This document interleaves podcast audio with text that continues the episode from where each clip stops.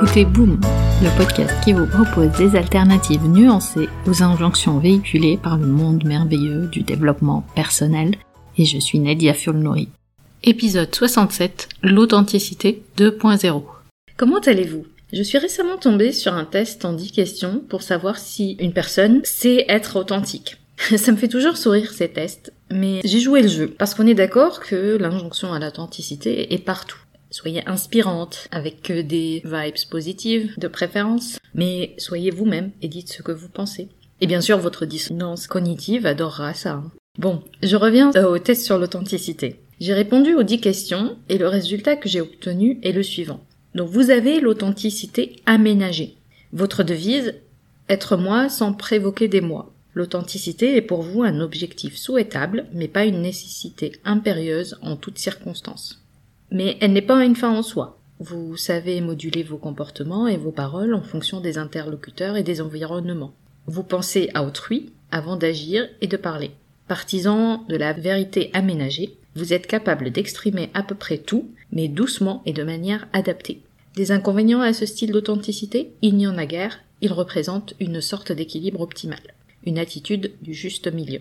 Bon, il faut dire que j'ai toujours cherché à trouver un bon équilibre pour m'exprimer sans renier celle que je suis. Et je pense sincèrement qu'on peut tout dire. On peut avoir des conversations inconfortables, exprimer notre colère de manière saine, on peut challenger les autres, mais je trouve qu'il est important aussi d'avoir une conscience que certains commentaires ou certaines discussions ne peuvent pas être reprises. Par exemple, ce qui va mettre la personne en face dans une situation plutôt inconfortable ou créer des tensions dans la relation commenter l'apparence physique de quelqu'un qui a pris ou perdu du poids par exemple, ou euh, donner une opinion sur quelque chose qui ne va pas directement nous concerner. Alors c'est pour quand euh, le énième enfant? Porter un jugement sur le ressenti d'une personne. Mais tu ne dois pas être en colère, ne sois pas si sensible, ça ne devrait pas faire plus mal que ça. Et je suis aussi convaincue qu'on peut vraiment ne pas s'en conformer aux dictates ou aux règles déjà préétablies. Mais chaque personne peut définir et décider de quel diktat elle veut s'affranchir pour être authentique. Toujours trouver cet équilibre optimal. Parce que l'authenticité n'est pas un terminus. On évolue, et notre définition de l'authenticité évolue avec nous. En fonction de l'âge, en fonction des événements de la vie, du mouvement de la vie, toujours. Et dans cet épisode, je voudrais vous proposer une réflexion sur trois freins qui vous empêchent d'exprimer votre authenticité. J'ai déjà parlé dans le podcast de l'injonction à l'authenticité, c'était dans l'épisode 19, et comment, selon moi, elle peut tout de suite devenir une pression interne qui nous envoie directement à une bataille avec nos égaux. Et ce n'est jamais facile de trouver en fait cette part de soi-même qui n'est pas l'ego. Ça demande un travail immense et un inconfort considérable. Le psychanalyste anglais Winnicott appelle ça le self. Il y a un vrai self et un faux self. En d'autres termes, être authentique, c'est montrer son vrai self. Mais la plupart d'entre nous, on va développer un faux self pour se protéger, pour protéger le vrai self des contraintes extérieures de l'environnement. C'est une sorte de mécanisme de défense qui va permettre de s'accorder aux attentes de la société, de nos familles, de nos parents, etc. Alors, si vous construisez au quotidien une relation avec vous-même où vous connaissez vos pensées, vos ressentis, mais aussi vos limites, c'est ce qui va être votre reflet extérieur. Maintenant, qu'est-ce qui empêche de s'exprimer ou de se présenter au monde de cette façon-là, de cette façon authentique? Pour ça, je vais me baser aujourd'hui sur les travaux de Brené Brown, qui est une chercheuse américaine qui travaille beaucoup sur la vulnérabilité et la honte, et qui a beaucoup développé ces sujets-là. Et selon elle, l'authenticité, c'est une pratique quotidienne qui veut dire cultiver le courage d'être émotionnellement honnête, fixer des limites, s'autoriser à être vulnérable, pratiquer la compassion envers soi-même, savoir qu'on a des forces et des faiblesses et qu'on est connecté à soi et aux autres, surtout à travers l'amour et la résilience.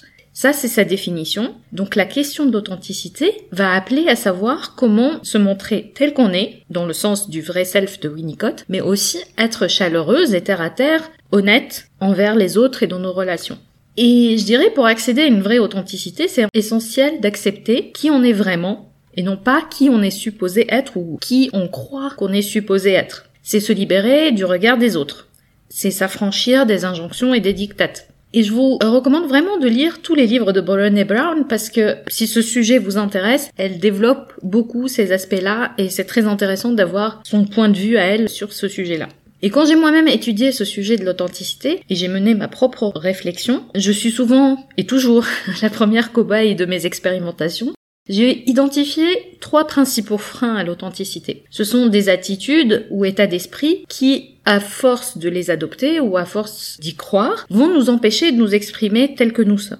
Et ces états d'esprit, ces attitudes vont freiner notre curiosité, cette curiosité qu'on pourrait développer pour savoir ce qu'on veut vraiment et surtout comment on veut se présenter au monde. Ce sont des attitudes qui vont favoriser le jugement et l'auto-jugement, sans laisser justement place à tout le monde d'exister, de se connecter et de développer la compassion. Parce que l'authenticité, pour moi, c'est cet espace où chacun a le droit d'exister, de s'exprimer et de se connecter. Et le tout premier frein à l'authenticité est le perfectionnisme. Le perfectionnisme est un état d'esprit. On l'adopte très souvent quand on se sent vulnérable dans différentes relations. Là, je vais parler de l'aspect relationnel, mais on peut adopter le perfectionnisme dans à peu près tous les aspects de notre vie. Quand on a peur de décevoir les autres, quand on pense qu'on est ce qu'on accomplit, on va chercher à perfectionner tous les aspects de notre vie, y compris la façon avec laquelle on va interagir. Et le perfectionnisme va agir comme un bouclier de protection qui va nous éviter de ressentir des émotions inconfortables comme la honte ou la vulnérabilité. Et va nous permettre surtout d'obtenir cette validation extérieure qui nous dit qu'on est méritante ou qu'on mérite l'amour. Mais laissez-moi vous dire, quand on met toute notre énergie à chercher à montrer qu'on est parfaite, on ne fait que dévier nos intentions. Parce qu'il y a deux émotions qui permettent d'être authentiques, la compassion et la connexion. Or, l'état d'esprit perfectionniste est très autocentré. Le perfectionnisme ne va pas permettre d'accéder à ces deux émotions car il va être toujours alimenté par cette peur justement de décevoir et cette peur de la honte. Donc c'est intéressant de toujours voir est-ce que dans une relation donnée, est-ce que je cherche à être parfaite ou est-ce que je suis moi-même. Le deuxième frein, c'est faire plaisir. Il y a une injonction à faire plaisir avec laquelle on a été conditionné et socialisé, éduqué. Et quand on veut faire plaisir, on ne choisit pas l'authenticité. Alors, je vais vraiment nuancer ça parce que je vais vous donner un exemple qui va vous permettre justement de voir la nuance entre faire plaisir et faire plaisir. Il y a deux, deux aspects. Donc quand vous traversez votre vie en voulant toujours faire plaisir, donc vous allez mentir constamment sur qui vous êtes pour amener les gens à vous aimer. Et c'est aussi une façon de contrôler les émotions des autres et qui va rendre en fait cet aspect euh, faire plaisir inauthentique. Alors en anglais, on parle de people pleasing, mais je n'ai pas la définition euh, ou un mot qui traduit exactement ce que ça veut dire. Donc je vais parler de faire plaisir et faire plaisir, il y a deux aspects et je vais vous expliquer par un exemple. Donc imaginez que votre meilleure amie traverse une période difficile dans sa vie elle vous appelle ou elle vous demande si elle peut vous appeler parce qu'elle a besoin d'écoute et de compassion. De votre côté, vous avez planifié du temps pour prendre soin de vous ce jour-là ou pour travailler ou, pour vous occuper de vos enfants.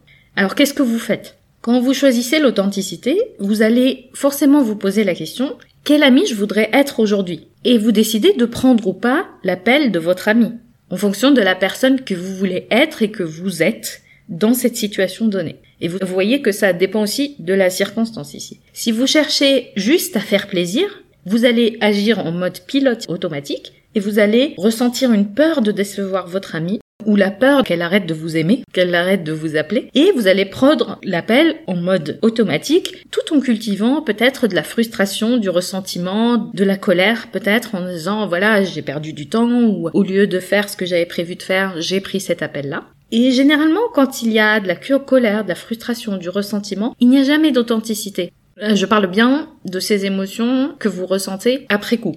Parce que parfois la colère peut être une façon authentique d'exprimer les choses. Donc euh, vous voyez vraiment la nuance. Le troisième frein à l'authenticité, c'est quand on cherche à se créer un faux personnage. Donc le faux personnage est un mélange de perfectionnisme et de people pleasing. C'est un peu le mariage des deux, mais pas que. C'est une attitude forcément de contrôle. On se crée un personnage qui s'adapte aux attentes dans l'unique but de contrôler ce que les autres pensent de nous. Mais ce qui peut être étonnant, c'est que ce que peuvent penser les autres de nous, c'est souvent à propos d'eux et pas de nous. Et l'authenticité n'est jamais à propos des autres en fait. Je peux penser qu'une personne est authentique, mais qu'en vrai, elle ne l'est pas. Parce qu'il s'agit d'abord de l'ensemble des croyances que j'ai moi-même et qui me font penser si la personne est authentique ou pas. Mais à contrario, si une personne se présente de façon authentique, alors peu importe si elle coche les cases de ma définition de l'authenticité, parce que je vais voir et je vais ressentir l'énergie derrière, l'intention derrière, et je vais quand même voir qu'elle est honnête avec elle-même et avec moi. Alors, vivre de façon authentique est avant tout la relation que nous développons avec nous-mêmes.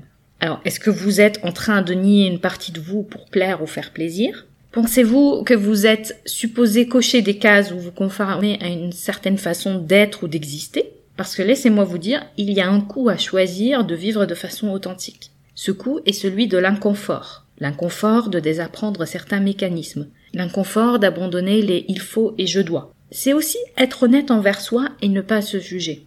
Et face à ce coût, il y a un retour sur un investissement énorme, celui de vous présenter au monde et d'agir à partir de votre vrai self.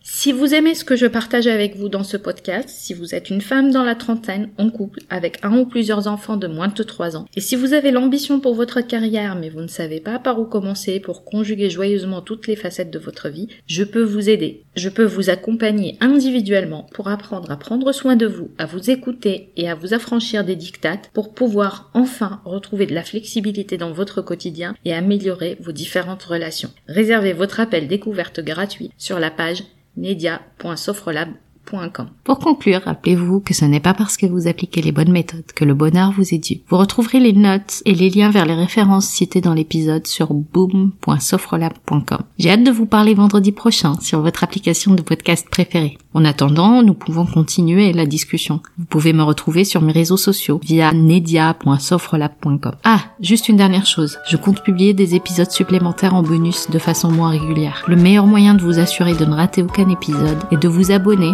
la plateforme de votre choix pour recevoir une notification à chaque fois que je mets en ligne un épisode. Et si ce podcast résonne en vous, vous avez plusieurs moyens de le soutenir, juste en en parlant autour de vous, en le partageant sur vos réseaux sociaux ou en mettant 5 étoiles sur Apple Podcast et un petit commentaire. Ça fait toujours plaisir. Un grand merci pour votre soutien et à très vite sur Boom.